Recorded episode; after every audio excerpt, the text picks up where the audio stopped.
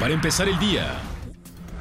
De acuerdo a los presupuestos de egresos autorizados en los últimos años, los recursos destinados para el Estado, sus dependencias y organismos han sufrido un incremento notorio. Prueba de lo anterior, en perspectiva, hace cuatro años, el recurso recibido por el Estado fue de 81.214 millones 666.503 pesos, mil millones y medio menos que lo percibido para 2019, cifra que alcanzó los 91.844 millones 784.333 pesos. Empresarios ganaderos en el estado han dado a conocer que una de las asignaturas pendientes del gobierno federal y estatal es la dotación de recursos para infraestructura sanitaria, sobre todo cuando se habla en materia de exportación, ya que los socios comerciales en el extranjero exigen campañas sanitarias. Sin embargo, esto no se logra ante la falta precisamente de infraestructura. Así lo manifestó Ernestino Mazariego Centeno, presidente de la Unión Ganadera Chiapas.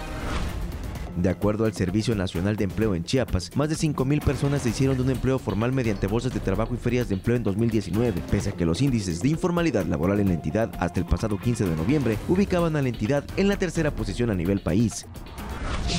Para empezar el día,